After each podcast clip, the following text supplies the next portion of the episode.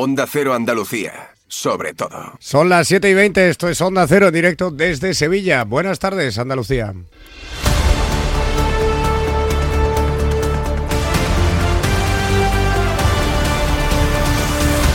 En Onda Cero, la brújula de Andalucía. Jaime Castilla.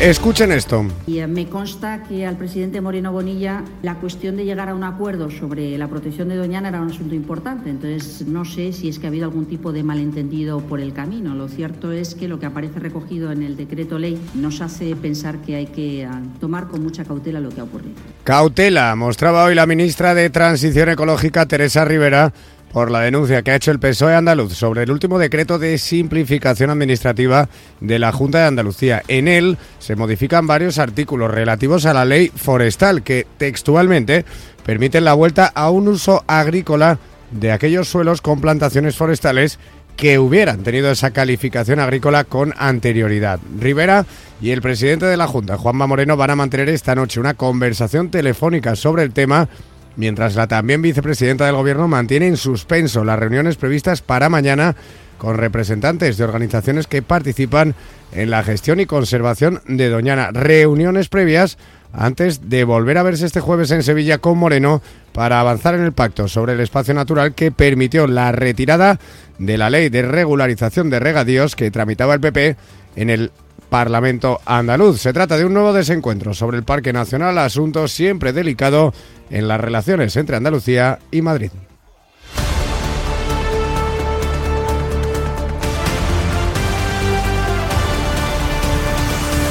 Pero antes de tratar ese y otros temas, vamos ahora con el sumario de la actualidad de este lunes 19 de febrero y lo hacemos con Pedro González. Buenas tardes. Buenas tardes.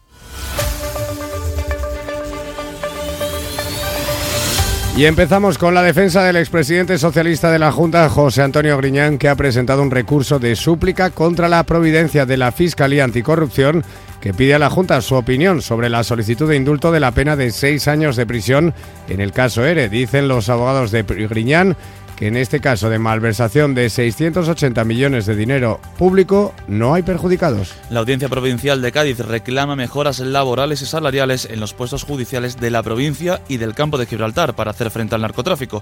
Consideran en este tribunal que la falta de condiciones dignas provoca una enorme rotación que perjudica los procesos contra los delincuentes. También en Cádiz los trabajadores de la planta de Acerinox en los barrios comienzan su tercera semana de huelga indefinida. Hoy han declarado cuatro detenidos por las protestas que van a llevar de forma conjunta con los agricultores para bloquear el acceso al puerto este jueves. Precisamente hoy los agricultores y ganaderos andaluces han vuelto a echarse a las carreteras. En concreto han sido los de la provincia de Almería los que hoy han cortado la A92 con sus tractores. El miércoles ha convocado una manifestación en Málaga capital. El Partido Popular Andaluz celebra la victoria por mayoría absoluta de los populares gallegos con el presidente Alfonso Rueda a la cabeza. Consideran que es la muestra del fracaso de Sumar, pero también del PSOE de Pedro Sánchez y de sus acuerdos con el independentismo. El PSOE de Sevilla se queda sin su caseta de la Feria de Sevilla por no pagar a tiempo las tasas municipales. La Comisión de Feria del Ayuntamiento de la capital ha adjudicado ya el reparto de los cinco módulos que formaban esta caseta, una de las más grandes del recinto, mientras que los socialistas anuncian recurso judicial. Y en Málaga hoy ha sido presentado de forma oficial el clúster de ciberseguridad de Andalucía. Más de 60 organismos como universidades, empresas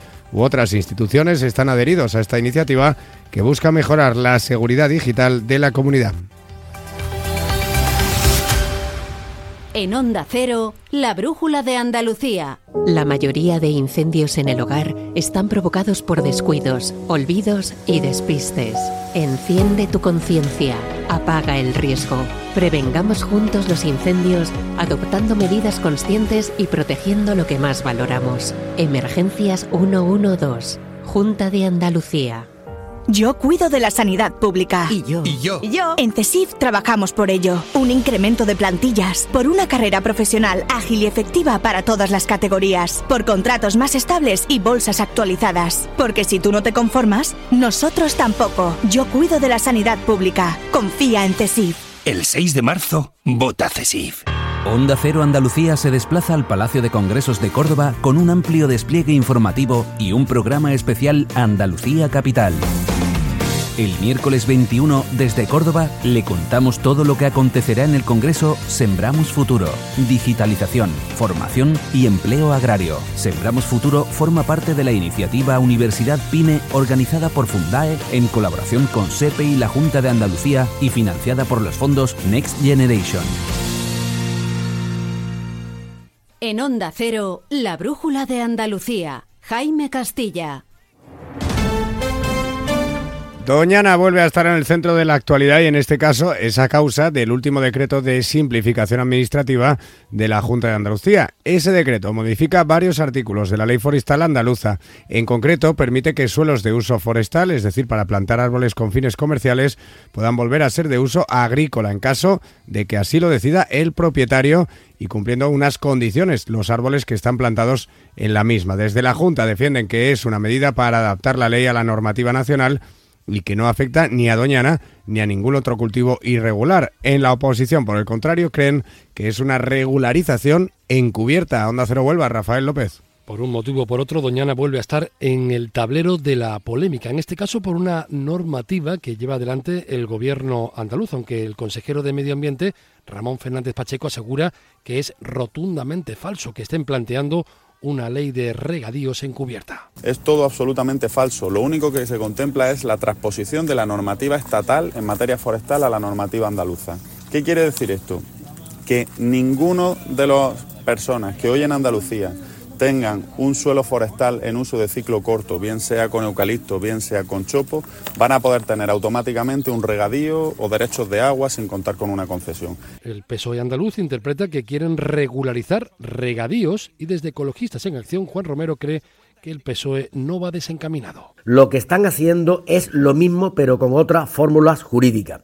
Esas modificaciones sabe la Junta que no pueden hacerlas porque rebajarían las garantías ambientales. La tensión es evidente puesto que la propia ministra para la Transición Ecológica ha decidido suspender la reunión que iban a mantener mañana sobre las ayudas acordadas a entidades del entorno del parque. Pues precisamente la ministra Teresa Rivera y el presidente de la Junta, Juan Moreno, han quedado en hablar por teléfono esta misma noche para analizar la situación. Y es que este jueves Rivera visita Sevilla para avanzar en el acuerdo de Doñana que permitió retirar la ley de regularización de regadíos que preparaba la Junta. Pero por ahora cunde la desconfianza en la vicepresidenta.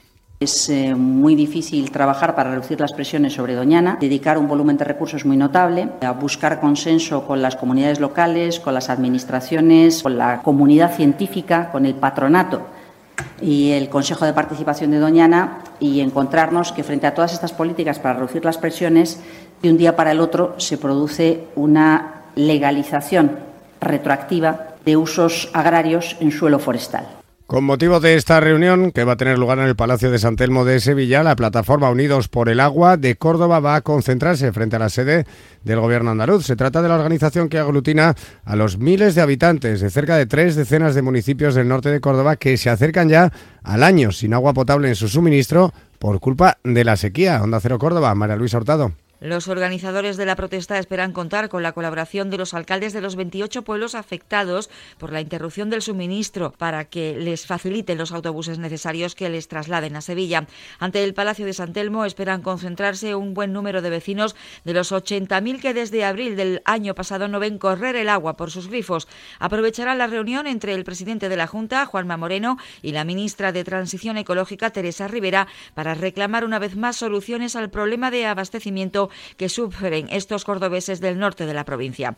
Unidos por el agua insistirán en las demandas planteadas a las administraciones como son la creación de una mesa técnica para la sostenibilidad de la zona norte que debe contar con las garantías suficientes para que las decisiones tomadas se cumplan. Sobre el campo, hoy los agricultores y ganaderos de Almería han sacado sus tractores y han cortado la carretera A92 a la altura del municipio de Los Vélez. Unas protestas que reclaman lo mismo que lleva haciendo todo el sector en las últimas semanas y que en este caso eran convocadas por las grandes organizaciones agrarias. Onda Cero elegido, Alberto García. Durante buena parte de la jornada, la A92 Norte en la provincia de Almería, entre los municipios de María, Vélez Blanco, Vélez Rubio o Chiribel, ha estado cortada y también con retenciones por las protestas de los agricultores. La tractorada que ha llegado a la parte norte de la provincia de Almería en la A92. Eh, denuncian, siguen haciéndolo los manifestantes, el descontrol de las importaciones de países terceros, las ayudas de la PAC o la sequía. PAC Iglesias, UPA Almería. Este territorio tiene en estos momentos no han caído ni 10 litros por metro cuadrado en todo el territorio. 10 litros por metro cuadrado. ¿Eso qué significa? Pues que si, el año pasado fue más, este año va a ser peor. Las protestas van a seguir el jueves en el puerto de Algeciras. Van a bloquearlo como medida de protesta ante la importación de países terceros, sobre todo de Marruecos. Otro conflicto laboral es el que mantienen los trabajadores de la planta de Acerinox en el municipio gaditano de Los Barrios, porque la empresa no quiere concederles la subida salarial que demandan. Este lunes inician la que es su tercera semana de huelga indefinida y han llevado sus demandas al Palacio de Justicia de Algeciras donde han declarado cuatro miembros del comité de empresa, todos ellos de ATA, por los cortes de carretera de la semana pasada. Además, el jueves, los agricultores se quieren unir a los agricultores que quieren bloquear el principal puerto del sistema nacional, donde hacer Algeciras. Alberto Espinosa. Con ese grito de apoyo, Jaime, y también con peticiones de dimisión al ministro del Interior, Fernando Grande Marlasca, eran recibidos los cuatro miembros del comité de empresa, todos del sindicato ATA, que han declarado durante más de dos horas ante el titular del juzgado de instrucción número 3 de Algeciras. La huelga de Acerinox empieza ya la tercera semana y hay pocos visos de acuerdo. El jueves van a estar en el Parlamento de Andalucía los representantes sindicales y no descartan acudir a Madrid para entrevistarse con los máximos responsables de la acería José Antonio Gómez Valencia, presidente del comité. No, no, puede, no pueden cortarnos. Eh, tenemos 1.800 familias que están padeciendo una huelga que no estamos cobrando porque la fábrica, como sabéis, está parada. Lo que pasa es que sí, vamos a ir dando pasitos más arriba. bueno, también estamos pensando pedir permiso para ir a Madrid a, lo que son las oficinas principales de Acerino, evidentemente con su permiso. Precisamente el jueves será la tractorada que pretende colapsar el puerto de Algeciras. La plantilla de Acerinox ya ha mostrado su respaldo y de hecho ya hay representantes de las plataformas de transportes en Algeciras preparando toda la logística. Pero no dejamos la provincia de Cádiz, ya que el presidente de la audiencia provincial en una entrevista con más de uno Cádiz ha pedido más inversión en el sistema judicial para luchar contra el narcotráfico. Defiende que si el gobierno central ofreciera más incentivos salariales y laborales, conseguiría evitar la alta rotación que perjudica los procesos procesos contra estas mafias. Onda Cero Cádiz, Jaime Álvarez. Sí, dice Manuel Estrella que este complemento lo cobran jueces en el País Vasco derivado del tiempo del terrorismo y apuesta por ello para zonas de especial complejidad como la provincia de Cádiz, para que las plazas de pequeños juzgados como los de Barbate se puedan estabilizar. Eh, piense usted, por ejemplo, que, que, la juez que ha llevado este asunto en, en muy pocos días se va porque llega un juez titular que acaba de salir de la escuela judicial hace cargo con toda la ilusión y con todo el esfuerzo y la valía del mundo. El presidente de la Audiencia Provincial dice que declarar la zona de especial singularidad para Cádiz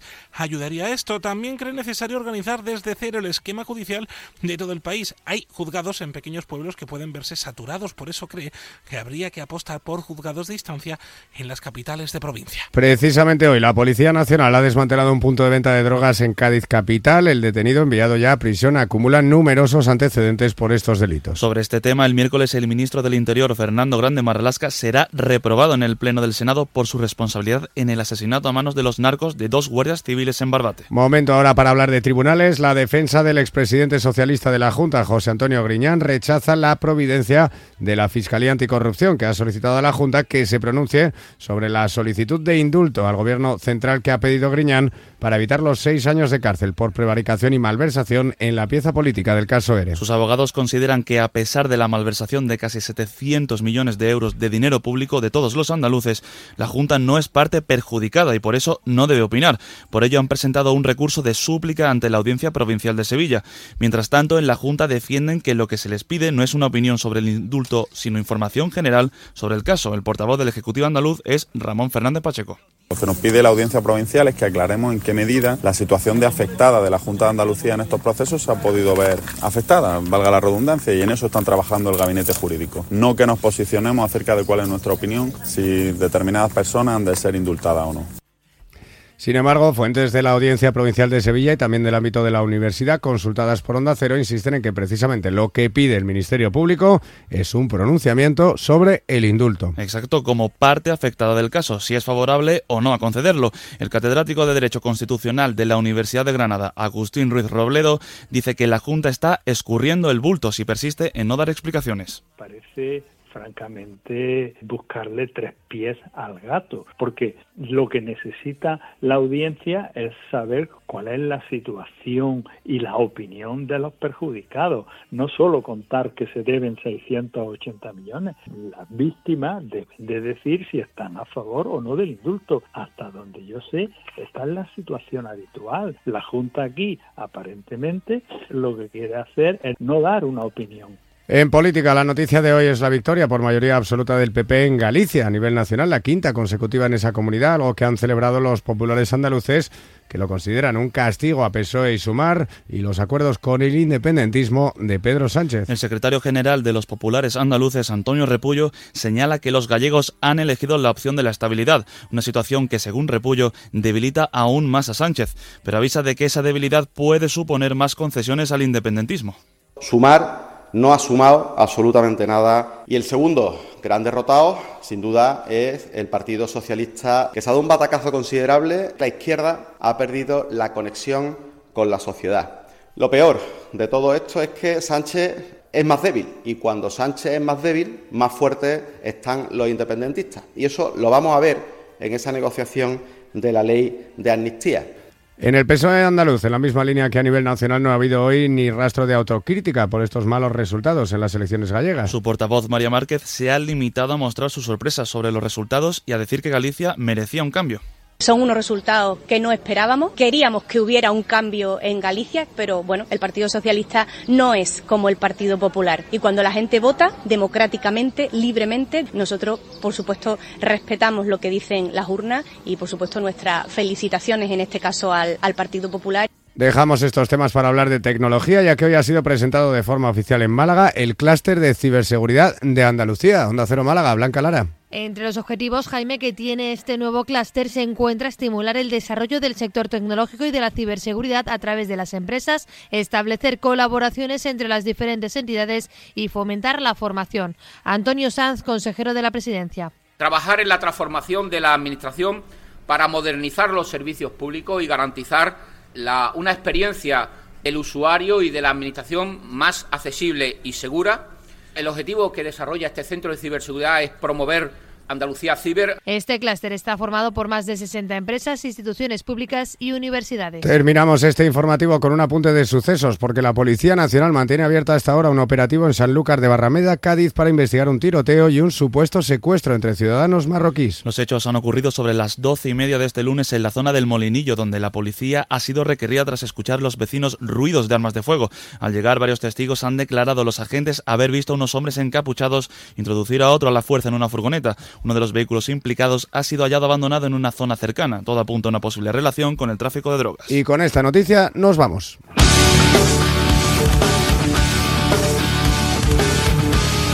Hasta aquí las noticias de Andalucía. Llega el momento ahora de la brújula, información nacional y del mundo con Rafa La Torre aquí en Onda Cero. Buenas tardes.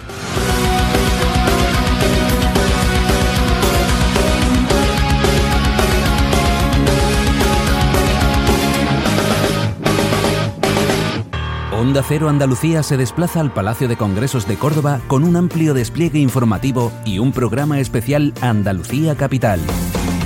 El miércoles 21, desde Córdoba, le contamos todo lo que acontecerá en el Congreso Sembramos Futuro, digitalización, formación y empleo agrario. Sembramos Futuro forma parte de la iniciativa Universidad PYME organizada por Fundae en colaboración con SEPE y la Junta de Andalucía y financiada por los fondos Next Generation.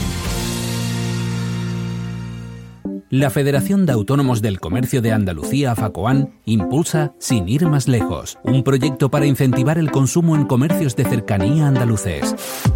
Sin ir más lejos, tiene el objetivo de animar y concienciar a la población sobre la importancia de la compra local en pequeños comercios. Comprar en comercios de tu barrio y tu pueblo genera y mantiene el empleo y la riqueza entre nuestro vecindario y fija la población al territorio. Sin ir más lejos, compra en tu pueblo. Más información en www.facoan.es. Proyecto financiado por la Dirección General de Comercio de la Consejería de Empleo, Empresa y Trabajo Autónomo, Junta de Andalucía. Nos encanta viajar, nos encanta Andalucía. ¿Te vienes a conocerla? Iniciamos nuestro viaje cada miércoles a las dos y media de la tarde y recorremos Andalucía contigo. Gente Viajera Andalucía, un programa de turismo, actualidad, gastronomía, tradiciones y buen humor en Onda Cero. Con la colaboración de la Consejería de Turismo, Cultura y Deporte de la Junta de Andalucía. Te mereces esta radio. Onda Cero, tu radio.